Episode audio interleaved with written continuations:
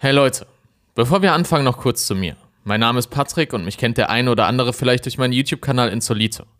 Da bearbeite ich auch wahre Verbrechen, aber visuell aufbereitet, also mit Bild zum Ton. Viele von euch haben sich aber gewünscht, dass es auch nur Ton gibt. Deshalb hört ihr das hier. Sollte jemand dabei sein, der noch kein Abonnent auf YouTube ist, würde ich mich freuen, wenn ihr vor, beim oder nach dem Hören ein Abo dalasst. Vielen Dank schon einmal im Voraus, denn letztendlich bezahlt das mein Dach über dem Kopf und es wäre schön, wenn das weiterhin so ist. Vielen Dank auch für euer Verständnis. Und ansonsten gibt es eigentlich nicht viel zu sagen. Ich hoffe, euch geht es gut und ihr habt einen guten Morgen, Mittag oder Abend, je nachdem, wann ihr die Folge hört. Damit geht's dann auch schon los mit dem heutigen Fall. Die Bilder dieses unscheinbaren weißen Häuschens im US-amerikanischen Idaho gingen 2022 um die Welt. In diesem Haus lebten die Studentinnen Katie Gonsalves, Madison Morgan und Senna Kernode mit ihren Mitbewohnerinnen Dylan und Bethany. Doch es sind nicht nur die Bilder des Hauses, die auf zahlreichen Titelseiten auf der ganzen Welt landen, es sind auch die Bilder von Blutspuren, die die Wand des Hauses herunterrinnen. Und die Porträtfotos von vier jungen Menschen, die heute nicht mehr am Leben sind. In der Nacht vom 12. auf den 13. November 2022 wurden Kaylee, Madison Senna sowie Sennas Freund Ethan Chapin grausam ermordet. In ihrem eigenen Wohnheim, in der Kleinstadt Moskau, in Idaho. Der Fall bewegte insbesondere viele junge Menschen, wohl auch, weil es lange Zeit nur wenige offizielle Angaben zu möglichen Verdächtigen oder vielversprechenden Spuren gab. Wie ihr sicherlich wisst, tauchen derzeit beinahe täglich neue Fakten und Erkenntnisse zu diesem Fall auf. Doch viele von euch haben sich jetzt schon ein Video dazu gewünscht. Leider basieren längst nicht alle Berichterstattungen zu diesem Fall auf gesicherten Tatsachen. Im Laufe der Ermittlungen nach den Morden wurden online zahlreiche Theorien aufgestellt, Personen öffentlich verdächtigt und falsche Anschuldigungen in den Raum gestellt. Es ist mir bei jedem Video, auch bei diesem, ein großes Anliegen, ganz klar zwischen Fakten und Annahmen zu unterscheiden. Ich kann mir gut vorstellen, dass selbst diejenigen unter euch, die den Fall schon von Beginn an verfolgen, insbesondere durch Plattformen wie Reddit oder TikTok, auf fehlerhafte Informationen gestoßen sind. Deshalb erzähle ich euch heute alles, was wir über die Universitätsmorde von Idaho bereits wissen. Ebenso werde ich über den aktuellen Hauptverdächtigen und die Argumentation für seine Festnahme berichten. Denn Anfang Januar 2023 haben sich die Ereignisse rund um den Vierfachmord noch einmal überschlagen. Doch zunächst begeben wir uns an den Anfang des Falls. Am 12. November postet Kaylee diesen Beitrag bei Instagram.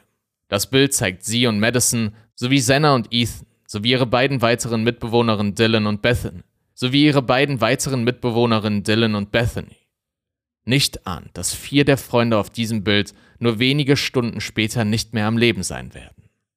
Kaylee, Madison, Senna, Dylan und Bethany bewohnen zu fünf das Wohnheim 1121 King Road Residency in Moskau, nahe des Geländes University of Idaho, an der die Freundinnen studieren. Moskau wird als eine typische bunte Studentenstadt beschrieben, in der es von jungen Leuten nur so wimmelt. Das Haus teilt sich auf drei Stockwerke mit jeweils zwei Schlafzimmern auf. Im ersten Stock befindet sich Bethanys Zimmer, im zweiten die Zimmer von Senna und Dylan und im dritten die beiden Schlafzimmer von Kaylee und Madison. Kaylee und Madison sind schon lange beste Freundinnen. Sie besuchten gemeinsam die Highschool und entschieden sich daraufhin, ihre College-Laufbahn gemeinsam zu bestreiten.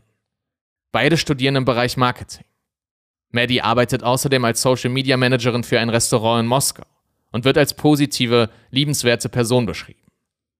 Kaylee hätte Anfang Dezember ihren Abschluss an der University of Idaho gefeiert und plante für den Juni 2023 einen Umzug nach Texas. Auch Senna studiert Marketing und wohnt im zweiten Stock des Hauses. Ihr Freund Ethan studiert ebenfalls an der University of Idaho. Ethan und seine beiden Geschwister sind Drillinge und kamen 2022 gemeinsam aus ihrem Heimatort im Bundesstaat Washington nach Idaho, um dort zu studieren. In den letzten Tagen vor seinem gewaltsamen Tod verbringt Ethan viel Zeit mit seinen beiden Geschwistern und seiner Mutter, aber auch mit Zen. So auch am 12. November. In dem Wohnheim der Freunde finden oft kleine Partys oder Zusammenkünfte statt. Es fügt sich nahtlos in das idyllische Bild des typisch amerikanischen College-Lebens ein. Zumindest bis zur Nacht vom 12. auf den 13. November 2022. Am Samstag, den 12. November, besuchen Kaylee Gonsalves und Madison Morgan gemeinsam die Corner Club Bar in Moskau, Idaho. Die Aufnahmen der Überwachungskameras der Corner Club Bar zeigen, dass die beiden sich von etwa 22 Uhr bis 1.30 Uhr dort aufgehalten haben müssen. Im Anschluss an ihren Aufenthalt in der Bar besuchen Katie und Madison gegen 1.40 Uhr noch den Grub Truck und kaufen sich dort etwas zu essen. Der Food Truck streamt durchgängig live auf Twitch, weshalb Kameras angebracht sind. Auf den Aufnahmen ist zu sehen, dass Kaylee und Madison ausgelassen zu sein scheinen. Sie werden von einer von der Polizei später nicht näher beschriebenen Person mit dem Auto nach Hause gefahren. Dort treffen sie gegen 1.56 Uhr ein.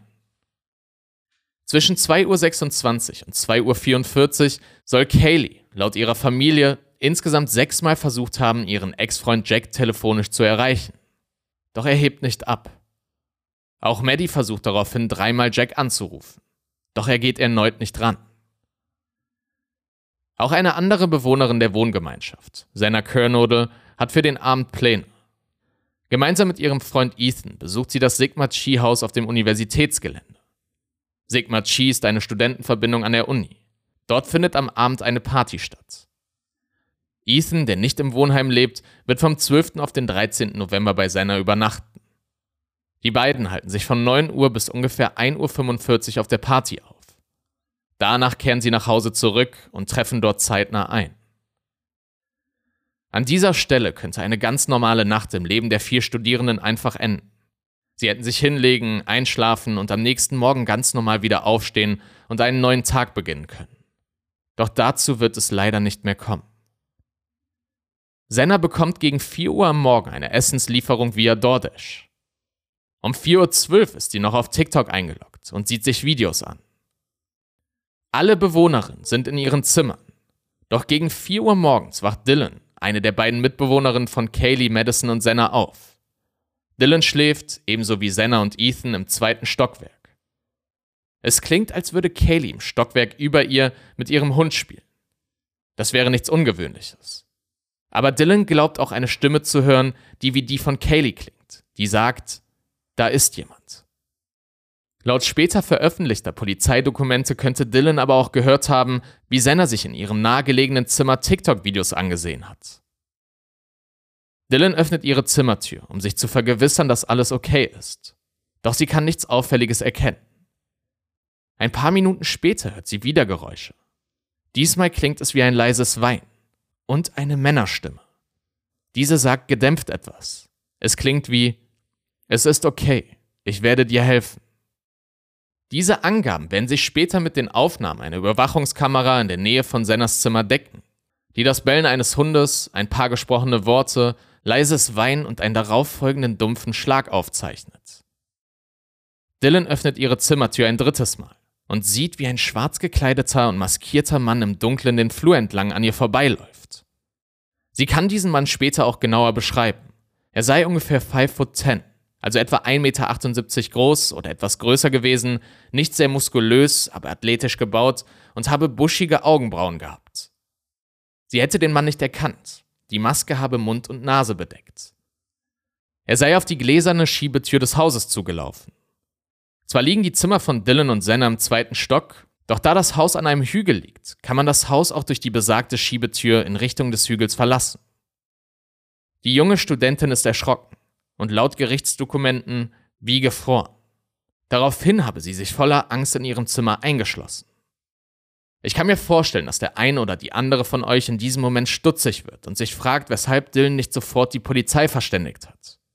Dazu sagt der Rechtsanalytiker Brian Silber in einem Interview, ich fürchte, die Bewohner dieses Hauses werden durch das Gesehene und Erlebte ihr Leben lang eine posttraumatische Belastungsstörung haben. Ich gebe niemandem von ihnen Schuld für das, was sie getan oder nicht getan haben. Ich weiß, dass das Mädchen, das dem Mörder begegnet ist, sich eine Zeit lang in ihrem Zimmer versteckt hat, was sehr verständlich ist. Sie war im absoluten Überlebensmodus. Die ehemalige CIA- und FBI-Ermittlerin Tracy Walder stimmt dieser Einordnung zu. Ich weiß, dass viele Menschen in gewisser Weise sauer auf sie sind, da sie die Polizei nicht kontaktiert hat. Doch es ist sehr schwierig, sich in eine solche Situation hineinzuversetzen. Und ich glaube nicht, dass ihr erster Gedanke war, dass vier ihrer Mitbewohner ermordet wurden. Um 11.58 Uhr am Mittag des 13. November 2022 geht dann schließlich ein Notruf bei der Polizei von Moskau ein. Wer diesen Notruf abgesetzt hat, ist öffentlich nicht bekannt. Es wird aber vermutlich entweder Dylan oder Bethany gewesen sein. Beide waren zum Zeitpunkt der Morde im Haus, wurden jedoch nicht verletzt. Die anrufende Person schildert, eine Bewohnerin der oberen Stockwerke sei eventuell bewusstlos oder ähnliches, denn sie sei bislang nicht aus ihrem Zimmer gekommen. Bevor die Polizei alarmiert wurde, hatte die Anruferin bereits weitere Freunde in das Wohnheim bestellt. Folgendes ist eine Interpretation, kein Fakt. Es wäre möglich, dass Dylan und Bethany sich vielleicht nicht getraut hätten, in die oberen Stockwerke zu gehen und nach ihren Mitbewohnerinnen zu sehen, nachdem Dylan in der Nacht die Beobachtung des maskierten Mannes gemacht hatte. In einem am 6. Januar 2023 veröffentlichten Polizeidokument schildert der Polizeibeamte Brad Payne seine Eindrücke vom Tatort. Er war keiner der Ermittler, die die vier Toten fanden, sondern wurde später am Nachmittag um etwa 16 Uhr gemeinsam mit einem Kollegen hinzugerufen. Damit ihr euch die Situation vor Ort besser vorstellen könnt, werde ich euch seine Angaben aus dem offiziellen Dokument nun zitieren. Officer Smith und ich betraten die King Road Residence durch die Tür im Erdgeschoss auf der Nordseite des Gebäudes. Officer Smith und ich gingen dann den zweiten Stock hinauf. Officer Smith führte mich den Flur hinab zum Westzimmer der zweiten Etage, von dem ich später durch ihren dort gefundenen Pass und weitere darin gefundene persönliche Gegenstände erfuhr, dass es Senna Kernodle gehörte. Genau vor diesem Raum befand sich eine Badezimmertür in der südlichen Wand des Flurs. Als ich mich dem Raum näherte, sah ich eine Leiche, die später als Kernodles identifiziert wurde, auf dem Boden. Kernodle war verstorben und wies Wunden auf, die scheinbar durch eine spitze Waffe verursacht worden waren. Ebenfalls in dem Raum befand sich eine männliche, später als Ethan Chapin identifizierte Leiche. Chapin war ebenfalls verschwunden und wies Wunden auf, die, laut des Autopsieberichts durch den Spokane County Medical Examiner vom 15. Dezember 2022 durch scharfkantige Verletzungen entstanden seien. Daraufhin folgte ich Officer Smith die Treppe hinauf in die dritte Etage des Wohnheims. Die dritte Etage bestand aus zwei Schlafzimmern und einem Badezimmer. Das Schlafzimmer auf der Westseite der Etage wurde später als das Zimmer von Kaylee Gonsalves identifiziert. Ich erfuhr später, des durch die Bodycam von Officer Nunes aufgenommenen Materials, dass sich ein Hund in dem Zimmer befand, als die Polizei erstmals eintraf.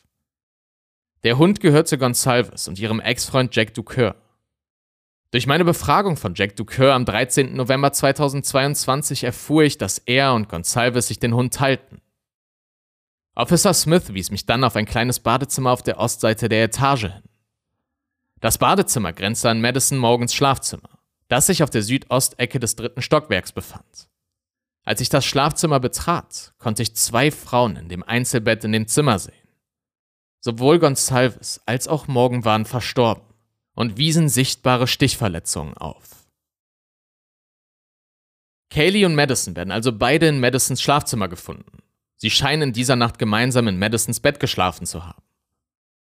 Die Autopsieberichte werden nicht veröffentlicht. Jedoch heißt es bald in den Medien, Kayleys Verletzungen seien wesentlich signifikanter gewesen als die der anderen drei Mordopfer. Diese These wird auch durch Kayleys Angehörige untermauert. Kayleys Vater erzählt in einem Interview, eine Gerichtsmedizinerin habe ihm gegenüber gesagt, die Wunden hätten wie große Aushöhlung und Risse ausgesehen. Weiter ist in Medienberichten zu lesen, Senna habe Abwehrverletzungen gehabt. Was dazu passt, dass sie laut ihrer Handydaten noch wach gewesen zu sein scheint, als der Mörder das Haus betrat. Als Tatwaffe wird ein Messer mit großer Klinge vermutet. Keines der Opfer zeigt Spuren sexueller Gewalt. Madison und Katie haben während des Angriffs womöglich bereits geschlafen. Gesichert ist dies aber nicht. Es gibt am Haus keinerlei Einbruchsspuren. Weder Fenster noch Türschlösser sind beschädigt. Bei der zweiten Untersuchung des Tatorts wird ein Schuhabdruck direkt vor der Zimmertür von Dylan entdeckt. Das deckt sich mit Dylans Angabe, der mutmaßliche Mörder habe ihre Zimmertür auf seinem Weg nach draußen passiert. In der Nacht der Morde soll ein weißer Hyundai in der Nachbarschaft gesehen worden sein. Zunächst geht die Polizei davon aus, es handele sich um einen Hyundai Elantra 2011 bis 2013. Später schließt sie nicht aus, dass es sich auch um ein 2011 bis 2016 Modell handeln könnte. Aus diesem Grund werden Daten von Personen ausgewertet, die ein entsprechendes Auto besitzen. Diese Spur wird für den Fall später noch eine immense Bedeutung haben. In einem Interview mit News Nation sagt Kayleys Mutter, Nachts kann ich nicht schlafen. Ich liege im Bett und Millionen verschiedener Szenarien spielen sich in meinem Kopf ab. Ich will es wissen und gleichzeitig will ich es nicht wissen. Ich will einfach verstehen, warum. Auch der Präsident der University of Idaho äußert sich nach dem Vierfachmord. Während wir auf Antworten aus den Ermittlungen warten, haben wir unsere Security-Maßnahmen verstärkt. Wir hören unseren Studierenden zu und unterstützen sie in jeder erdenklichen Weise. Die Polizei berichtet uns weiterhin, die Attacke sei vermutlich gezielt gewesen. Dennoch weist der Universitätspräsident weiterhin auf die erhöhten Sicherheitsmaßnahmen hin. Die Universität bietet rund um die Uhr Safe Walks an, also die ständige Begleitung auf dem Universitätsgelände. Alle Wohnheime werden zusätzlich gesichert und dürfen nur noch von ihren Bewohnerinnen und Bewohnern betreten werden.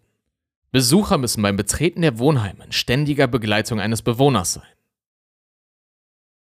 Schon von Beginn an ist die Berichterstattung über den Vierfachmord ungewöhnlich flächendeckend. Und ähnlich wie im Fall Gabby Petito werden auch durch die Morde in Idaho zahlreiche Internetnutzer auf den Plan gerufen, die ihre Theorien zu dem Fall teilen.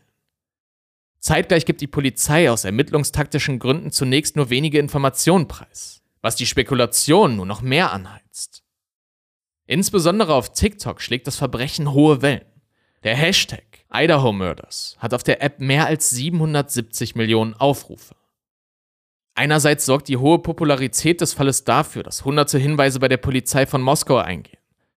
Andererseits leiden einige Personen aus dem Umfeld der Ermordeten dadurch nur noch mehr, etwa wegen falscher Verdächtigungen. Ein Beispiel dafür ist Jeremy Regan. Er studiert Jura an der Universität von Idaho und wohnt direkt gegenüber des Wohnheims der jungen Frauen. Schon zu Beginn der Berichterstattung gibt er, wie auch Familienmitglieder und Freunde der Opfer, dem US-Sender Fox News ein Interview. Jeremy spricht über die Auswirkungen des Mordfalls auf die Stadt. Doch vielen Usern stößt das Verhalten Jeremys in diesem Interview sauer auf.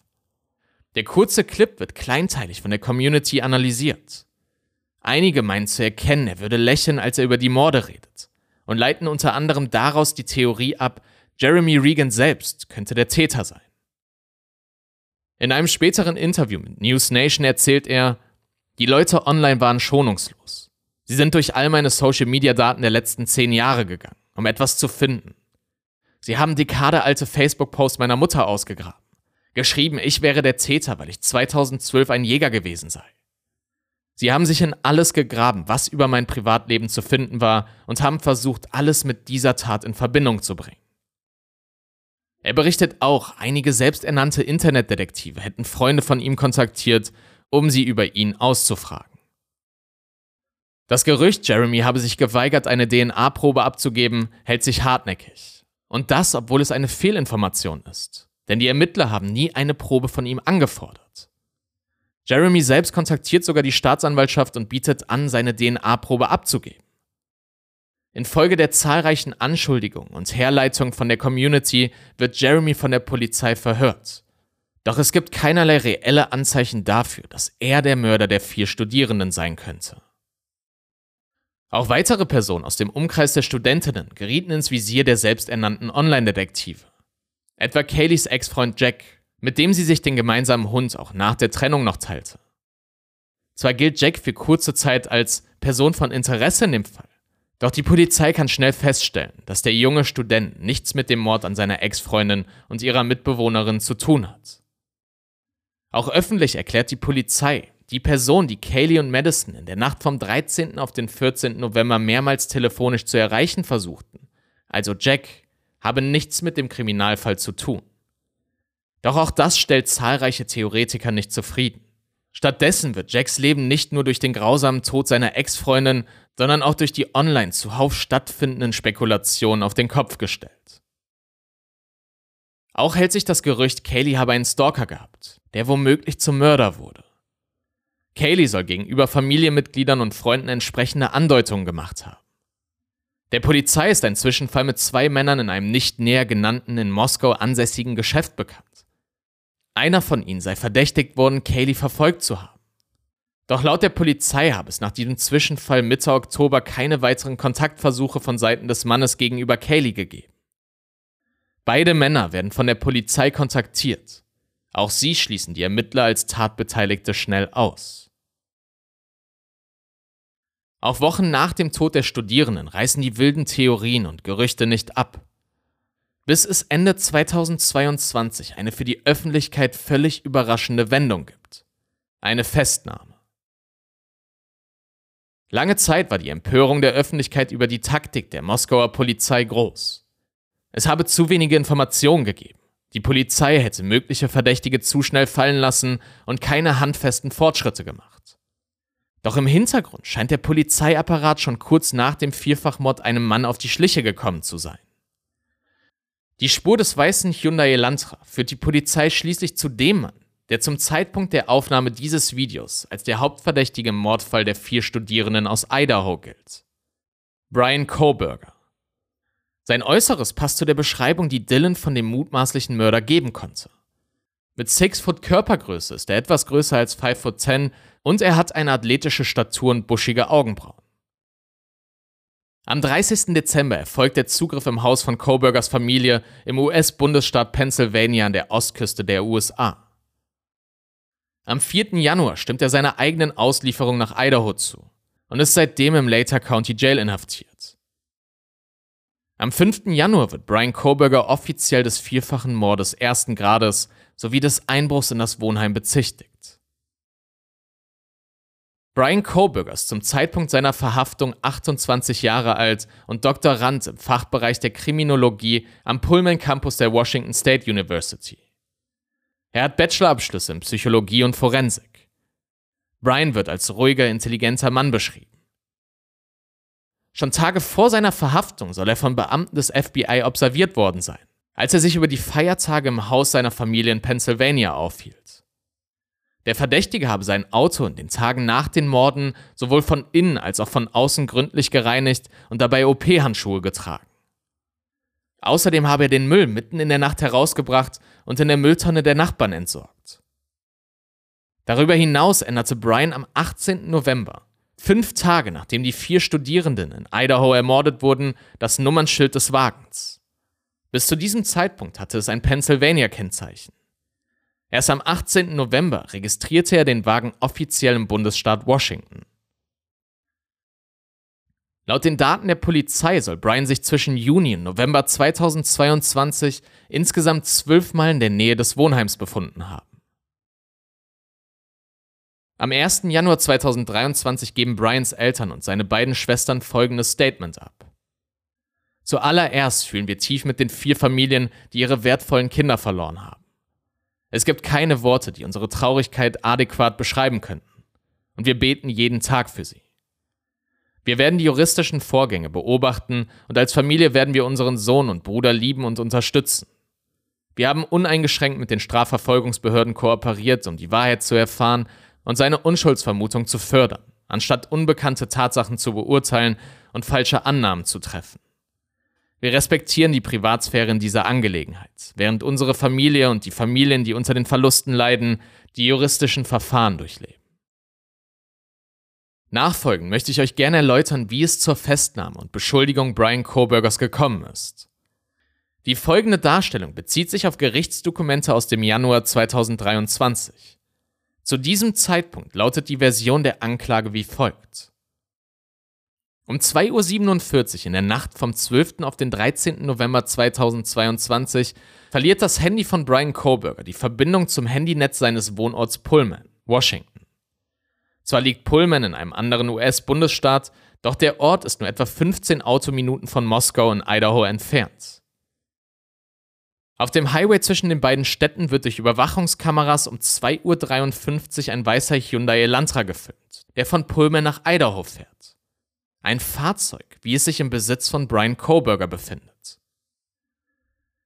Um 3.29 Uhr wird ein solch weißer Hyundai Elantra in der unmittelbaren Nachbarschaft der Studenten-WG durch Überwachungskameras aufgenommen. Das Auto wird im Laufe der nächsten Minuten dreimal am Wohnheim vorbeifahren. Wir wissen, dass Senna um 4 Uhr ihre DoorDash-Lieferung erhält. Um 4.04 Uhr zeigt ein Überwachungsvideo abermals den weißen Hyundai in der Nähe des Hauses der Mordopfer. Um 4.47 Uhr ist auf der bereits angesprochenen Überwachungskameraaufnahme das Hundegebell sowie ein leises Weinen und Stimmen sowie der Schlag zu hören.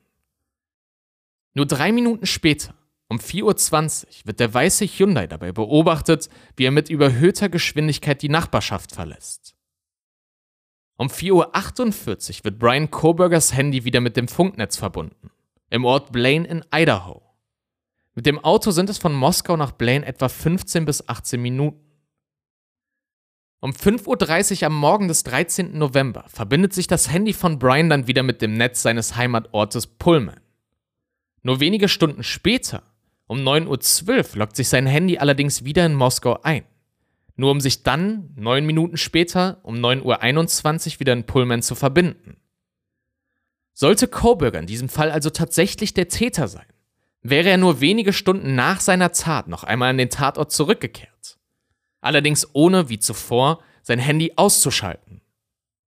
Auch fällt der kurze zeitliche Abstand von neun Minuten zwischen der Registrierung in Moskau und Pullman auf.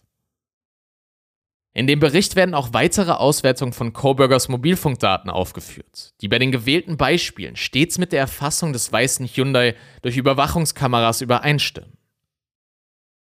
Obgleich die Argumentation für Bryans Verhaftung einige neue Informationen über den Mord an Kaylee, Madison, Senna und Ethan ans Tageslicht gebracht hat, möchte die Justiz nach wie vor mit weiteren Informationen zu dem Vierfachmord von Moskau unter Verschluss halten, um den Prozess nicht zu beeinflussen. Zwar sind mit der Veröffentlichung der Begründung des Verdachts gegen Brian Koberger neue Details aufgetaucht, die Aufschluss über einige Lücken im Fall der Universitätsmorde geben, doch es lässt sich vermuten, dass viele Informationen nach wie vor unter Verschluss gehalten werden. Auch wenn man annimmt, die These, Brian sei der Täter, wäre korrekt, so bleiben viele offene Fragen. Die wohl rätselhafteste in diesem Fall, was könnte Brian Coburgers Motiv gewesen sein? Letztendlich ließe sich an dieser Stelle viel spekulieren. In zahlreichen Internetforen wird in diesen Minuten gemutmaßt, Brian habe den perfekten Mord begehen wollen, sei psychisch krank. Doch diese Thesen bleiben eben vorrangig eines. Mutmaßungen. Und wie tückisch es sein kann, sich zu sehr auf diese zu versteifen, zeigt dieser Fall wie kaum ein anderer zurzeit. Fest steht, dass wir wohl kaum ein Motiv erahnen können, solange der Verdächtige weiterhin schweigt. Es ist auch offen, wie der Täter sich überhaupt Zugang zum Haus verschaffen konnte. Denn wie bereits erwähnt, konnten keine Einbruchsspuren sichergestellt werden. Auch die Frage, weshalb ausgerechnet Kaylee, Madison, Senna und Ethan das Ziel von Coburger geworden sein sollen, kann derzeit nicht beantwortet werden. Zu einer möglichen Verbindung zwischen Coburger und seinen mutmaßlichen Opfern finden sich keinerlei Belege oder Berichte. Viele Menschen fragen sich weiterhin, weshalb Dylan, die den Mörder beim Verlassen des Wohnheims beobachtet hat, verschont blieb. Die bereits zitierte ehemalige FBI-Agentin Tracy Walder ordnet die Situation in einem Interview wie folgt ein. Wenn man vier Menschen ersticht, bedarf das viel Energie und eines hohen Kraftaufwands. Außerdem führt sie ihre eigene Theorie weiter aus. Basierend auf der Beweislage, die der Verdachtserklärung zu entnehmen ist, bin ich mir persönlich nicht sicher, ob der Mörder plante, alle vier zu töten oder davon ausging, dass alle vier da wären. Ich denke, der Angreifer könnte derart benommen gewesen sein, dass er einfach an der Mitbewohnerin vorbeilief und sie nicht zwingend gesehen hat. Bis zum Zeitpunkt dieser Aufnahme fehlt nach wie vor die Mordwaffe, mit der Kaylee, Madison, Senna und Ethan umgebracht wurden. Lediglich eine Messerhülle wurde am Tatort gefunden. Sie soll in Madisons Bett gelegen haben und soll die Begriffe Kaba und USMC sowie die Insignien des US-Marinekorps eingestempelt gehabt haben. Bei Laboruntersuchungen soll man am unteren Teil der Messerhülle eine einzelne männliche DNA-Spur gefunden haben. Sie soll auf das DNA-Profil von Brian Koberger passen. Zu welchem Messer diese Hülle aber gehört und von wem sie stammt, ist bis dato nicht bekannt. Außerdem ist zu erwähnen, dass in den Polizeidokumenten nur von dieser ein DNA-Spur die Rede ist, die zu Koberger führt. Doch da Koberger nun gewahrsam ist und weitere Anhörungen angesetzt sind, lässt sich hoffen, dass die Aufklärung des Falls bald ins Rollen kommt und die Angehörigen von Kaylee, Madison, Senna und Ethan endlich Antworten auf ihre quälenden Fragen bekommen können. Damit sind wir am Ende des heutigen Videos angelangt. Ich hoffe, euch einen guten Überblick über die Geschehnisse und Entwicklungen im Fall der Universitätsmorde von Idaho gegeben zu haben. Sicherlich wird es in den kommenden Wochen und Monaten immer wieder neue Meldungen zu dem Fall und zum Verdächtigen Brian Koberger geben. Insbesondere da für den 12. Januar 2023 eine weitere Anhörung angesetzt ist. Sobald es etwas Neues gibt, werde ich euch auf meinem Zweitkanal Insolito Crime News davon berichten. Dort findet ihr immer wieder Updates zu aktuellen Kriminalfällen sowie etwas kürzere Dokumentation. Auf Insolito Crime News werde ich euch auch über diesen Fall auf dem Laufenden halten. Zu dem Kanal kommt ihr über den Link in der Infobox. Schier alles an diesem Fall ist erschreckend. Angefangen von der Tat selbst, über die traumatischen Erlebnisse für die Mitbewohnerinnen und alle Angehörigen von Kaylee, Madison, Senna und Ethan, sowie über die Festnahme eines Mannes, der eigentlich auf der anderen Seite des Rechts stehen sollte. Für die Hinterbliebenen der vier Mordopfer hoffe ich sehr, dass der Verdächtige sich äußern und Licht ins Dunkle bringen wird. Und damit sind wir am Ende der heutigen Episode. Sollte sie euch gefallen haben, bewertet den Podcast doch gerne und hinterlasst auch gerne ein Abo bei YouTube. Ich weiß, habe ich schon gesagt, die alte Leier, aber es wäre wirklich schön. Und guckt auch gerne öfters in die Podcast-App eures Vertrauens, denn hier gibt es jetzt wöchentlich Content, auf den ihr euch freuen könnt. Also wenn ihr ihn auf gar keinen Fall verpassen wollt, dann lasst doch einfach einen Follow da. Vielen lieben Dank schon einmal im Voraus und ja, ansonsten gibt es nicht viel zu sagen. Ich wünsche euch noch einen schönen Tag und hoffe, dass wir uns nächste Woche wiederhören. Ciao Leute.